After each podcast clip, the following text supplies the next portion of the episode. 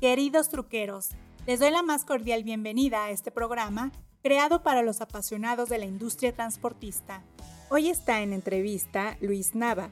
Él es gerente nacional de ventas en la empresa GSA Leasing, quien nos explica los retos a los que se ha enfrentado el arrendamiento y la tendencia en el mercado que hay para el próximo año.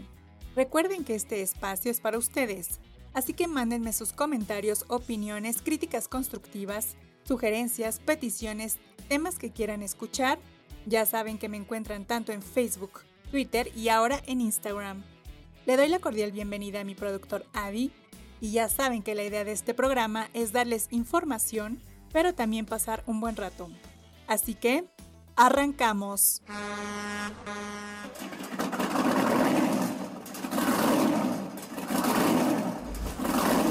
Bienvenidos al podcast número uno dedicado a todos los apasionados del transporte, La Troque, donde encontrarás todo aquello relacionado con la industria del autotransporte. Esto es La Troque.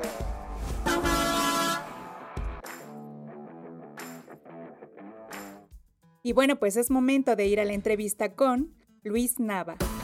Esta es la entrevista. Luis, pues te doy la más cordial bienvenida a este podcast. ¿Cómo estás? Cuéntanos. Muy bien, Lilian. Muchas gracias por el espacio. Eh, pues listos, ansiosos para platicar contigo. Muchísimas gracias. Y bueno, pues por favor, primero eh, cuéntanos acerca de la empresa. Cuéntanos de GCA Leasing. Prácticamente es una empresa del grupo Sony Autos donde tenemos varios rubros, ¿no? Entre ellos, lo más fuerte es eh, alrededor de 150 agencias de todas las marcas que tenemos aquí en el país, de lo cual eh, lo fuerte está colocado desde el estado de Zacatecas hasta la Ciudad de México. Prácticamente todo el Bajío lo tenemos cubierto en la parte metro. Ya estamos abarcando también el estado de Nuevo León. Acabamos de adquirir una agencia allá entonces nace GSA Leasing para brindarle principal apoyo, un brazo financiero adicional a todo este grupo de agencias que te menciono en particular. Excelente, muy bien, pues vámonos a los datos duros y bueno, pues queremos saber cómo están cerrando el año en cuanto al arrendamiento, pues ya prácticamente estamos cerrando el año. Sí, eh, ha sido un año lleno de retos fuera y ya dejando el, el tema tan trillado de, de, la parte del COVID, eh, nos enfrentamos también con este desabasto de unidades por el tema de los semiconductores, que ya también está bastante trillado. Entonces, eh, ahorita sí que estamos jugando con todas las cosas que eh, a grandes rasgos, todo lo que es lo que sí tenemos disponible, lo que tenemos eh, para, para entrega inmediata pues es prácticamente lo que le estamos ofreciendo al cliente, ¿no? Dicho esto, quiere decir que nos estamos enfocando a los clientes que ya tienen esas líneas o esas aperturas donde eh, podemos desplazar las unidades que sí están disponibles. La verdad, pese a todo lo que te comento, ha sido un año bastante interesante. Te puedo decir que con todo y que nuestro presupuesto estaba eh, muy conservador, si logramos obtenerlo, cumplirlo, y eso que todavía nos falta el último trimestre. Entonces, en ese sentido, sí te puedo decir que pues va bastante bien, eh, por lo menos hablando de GCA Leasing, en los cumplimientos de las metas y los objetivos que teníamos desde el inicio del año. Excelente, muy bien. ¿Y crees que nos puedas dar eh, algún desglose por segmentos? Sí, claro. Ahorita algo muy curioso es el tema que siempre, como sabes, el tema de las flotillas o el tema flotillero es de lo más fuerte que se puede hablar en un arrendamiento puro. Sin embargo, en este año, por este tema que te menciono, donde no hay unidades, nos hemos enfocado muchísimo a la parte del segmento alto. ¿Qué quiere decir el segmento alto? Todas aquellas unidades de lujo que abarcan o arrancamos de los 700, 800 mil pesos hasta prácticamente los 2 millones. Este tipo de segmentos, al contar con inventarios, ya que no son unidades que se desplazan tanto, nos apoyó o nos ayudó bastante en el tema monetario, en la colocación del dinero, más allá del volumen de las unidades.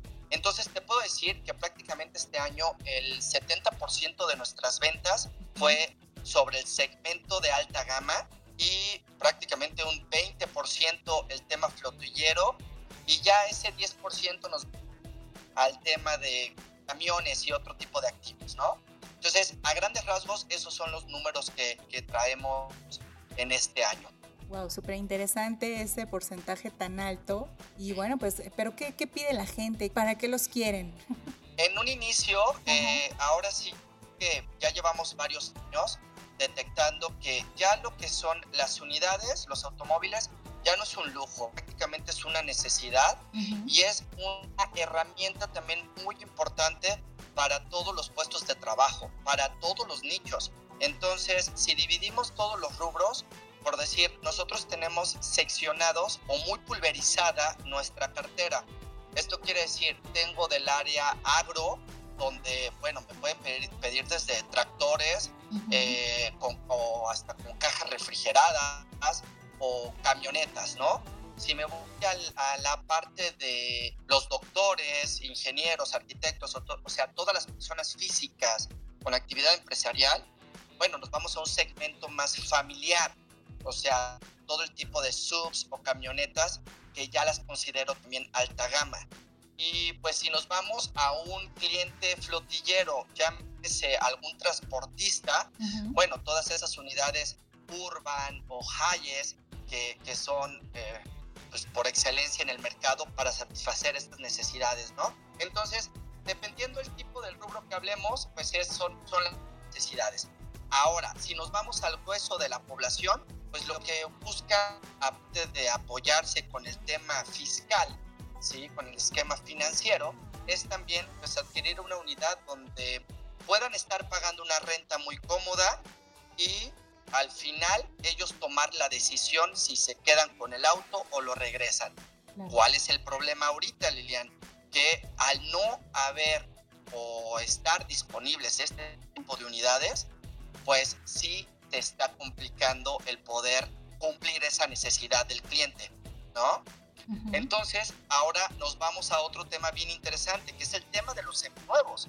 El tema de los seminuevos empezó hace prácticamente en el primer trimestre del año con un crecimiento importantísimo.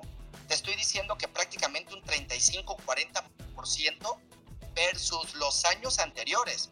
No era un tema que se hablaba en el arrendamiento, no era un tema ni siquiera atractivo. Pero pese a esta situación donde no hay autos nuevos, mm. entonces la gente los empezó a ver y les brindamos esa opción, ¿no? También muy atractiva de un auto seminuevo, obviamente con todas sus garantías que nos brindan nuestras mismas agencias. Entonces, como puedes notar, Lilian, sí es pregunta muy vasta y por eso te doy una respuesta igual de vasta. Pues sí, la verdad es que sí es muy interesante este comportamiento que nos, nos dices, que la gente se está yendo en primera por necesidad, ¿no? Porque necesitan trabajar y necesitan mover mercancías, o no sé, la tierra, bueno, diversos eh, sectores. Y esto de, de, pues bueno, de ver, voltear a ver a los seminuevos, ¿no? Claro. Eh, Ahora, ¿cuál es el problema? Que ya se nos acabaron los seminuevos. la gente, al, al, al, ser un boom, y tú sabes que son prácticamente inventarios eh, de alrededor de 25 a 45 unidades por agencia, hay una situación en la que tarde que temprano se termina, ¿no? Y no hay más. Entonces, por más que queramos negociar con los clientes, ¿sabes qué? Déjate un nuevo y llévate uno nuevo, pues nos topamos con pared, porque no está el nuevo. Eso es lo que se enfrenta ahorita toda la industria automotriz en el país. Claro. De, olvídate del Bajío, te estoy hablando desde Tijuana hasta Tuxtla Gutiérrez. Todas las agencias es ese mismo problema. Y lamentablemente la AMDA ahorita no nos da una certeza o sea, todavía hay mucha incertidumbre de para cuándo se va a regularizar todo este tema. Entonces, sí es algo complicado. Sí, totalmente. Bueno, pues hablando de estas diferencias, ¿no? Eh, ¿Cuál sería la principal entre el año pasado y este?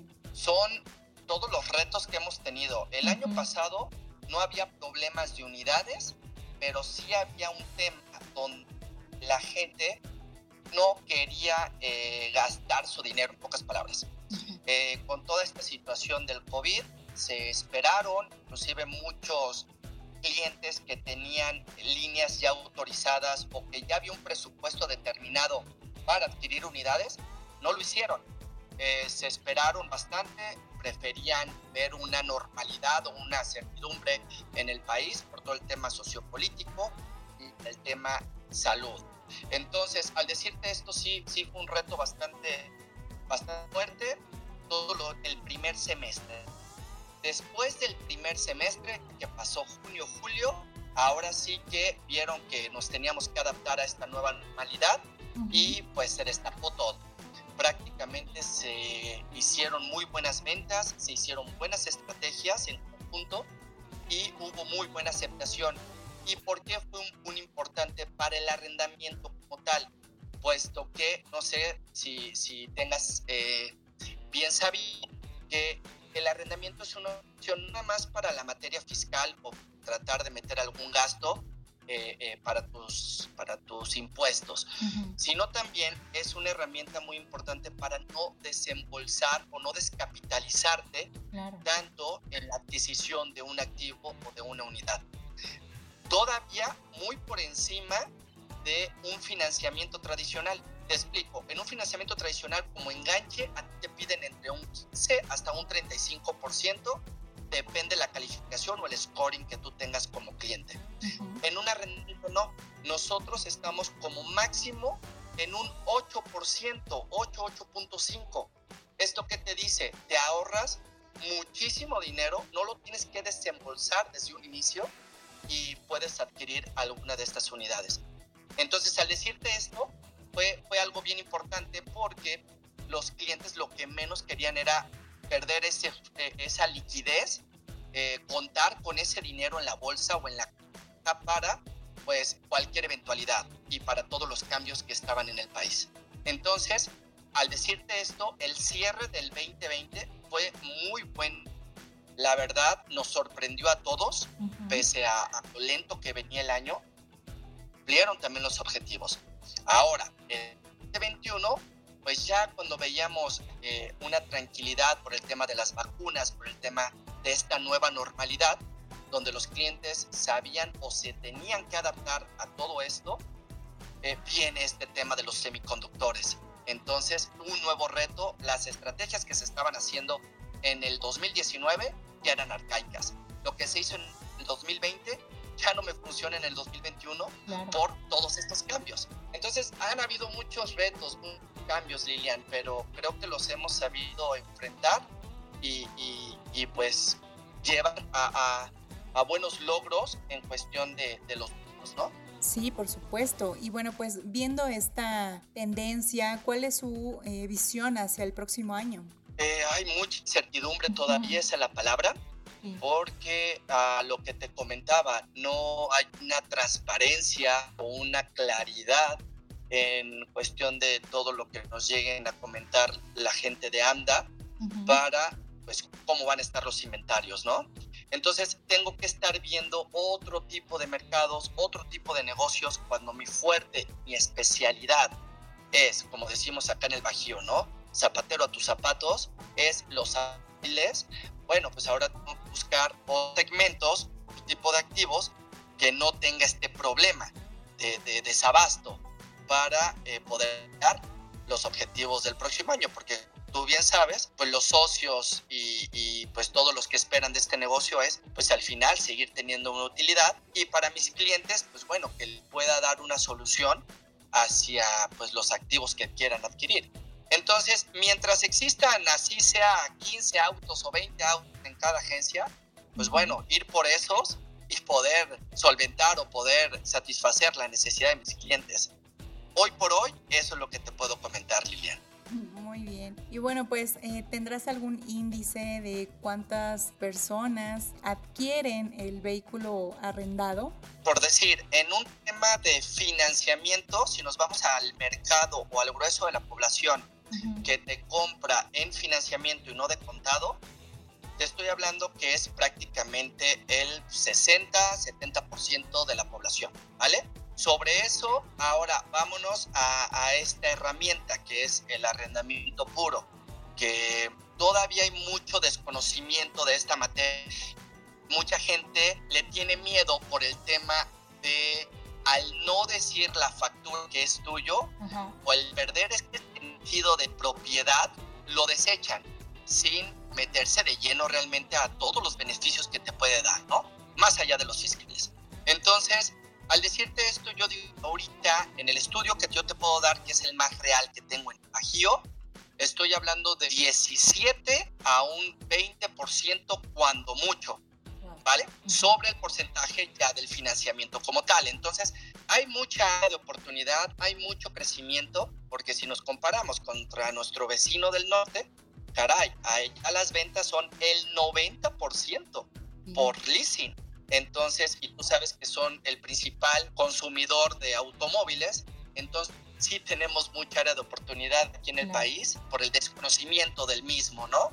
Pero en eso estamos trabajando, tratando de hacer las cosas bien, ser muy transparentes con los clientes para que al final vean que es una excelente opción. Perfecto. Y justamente para allá va mi siguiente pregunta. ¿Qué nos podrías decir, aparte de la parte fiscal y de no descapitalizarse, eh, por qué sí arrendar en estos tiempos? Porque ¿para qué meter tu dinero bueno a un activo que se está depreciando, que se está devaluando cada mes? Eh, algo que no está tomando más valor con el paso del tiempo. Puedes hacer con eso algo eh, mucho mejor para destinar realmente tu flujo para algo más importante o algo que realmente te pueda generar dinero. Número uno. Número dos, siendo honestos, veamos hacia dónde va la tecnología. Veamos un ejemplo tan simple como un teléfono. Algo que eh, ahorita es el boom. Espérate, en tres años ya va a ser un poco arcaico porque ya va a haber mucha modernidad o muchas actualizaciones, los cuales tu teléfono ya no va a poder cargar, desempeñar en instancias.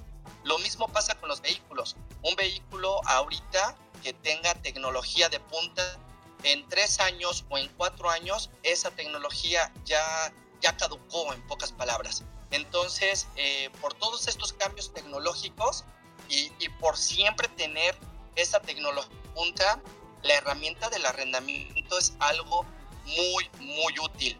¿Por qué?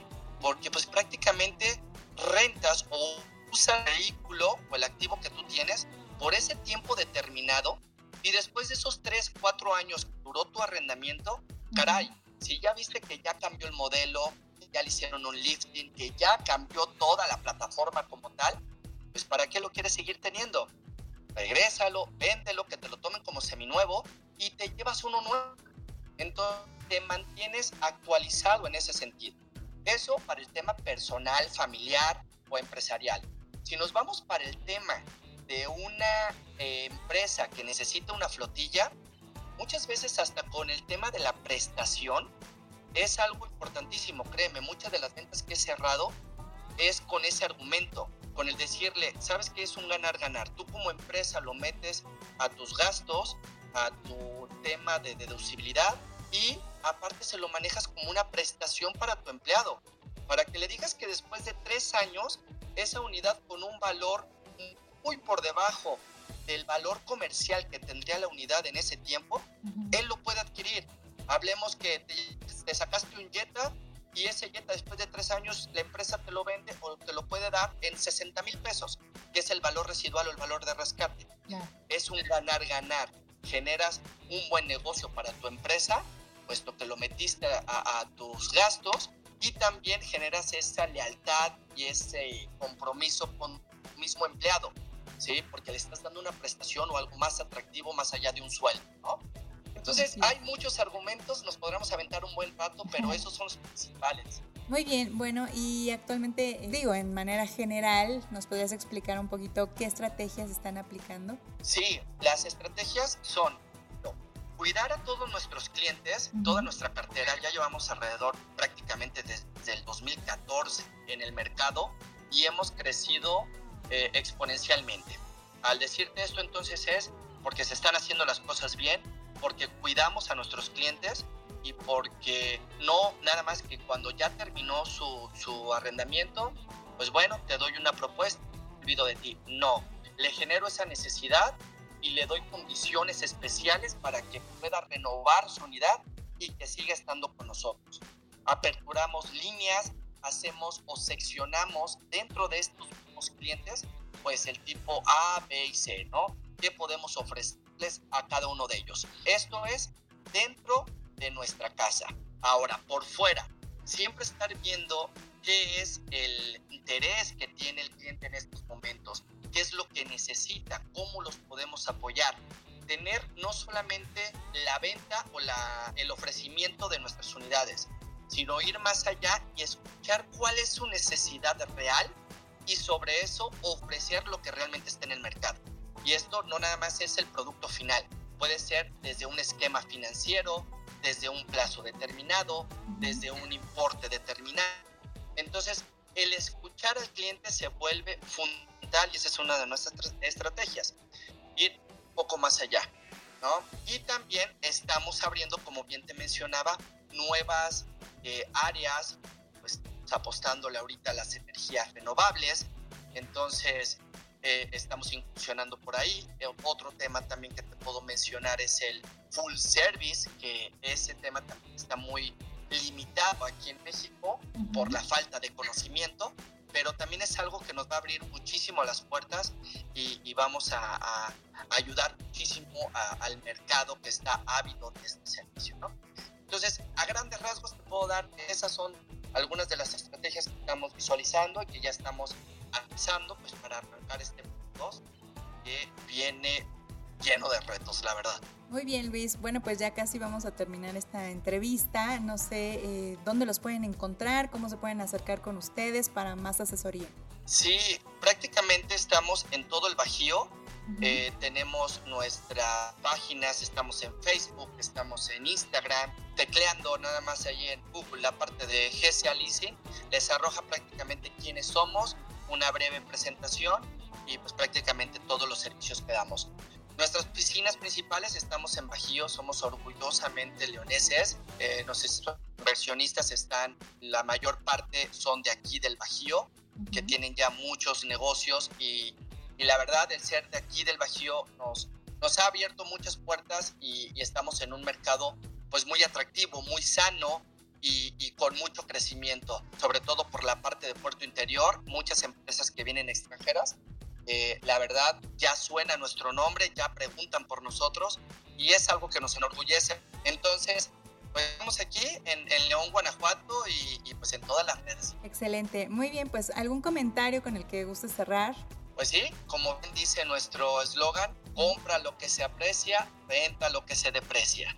Eso es fundamental. Cuando se entiende esto, créeme que podemos hacer grandes cosas y grandes negocios.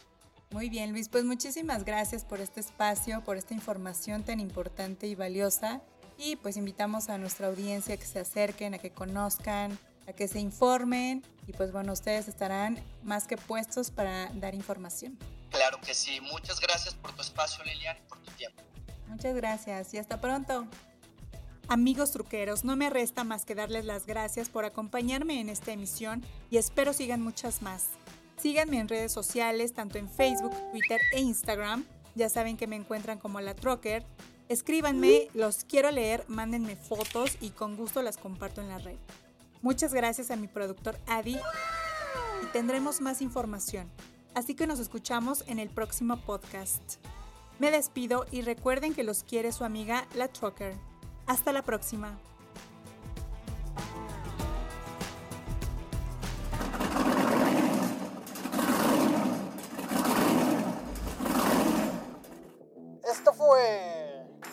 La Trocker. El podcast número uno dedicado a los apasionados del transporte. Esto fue... La Trocker.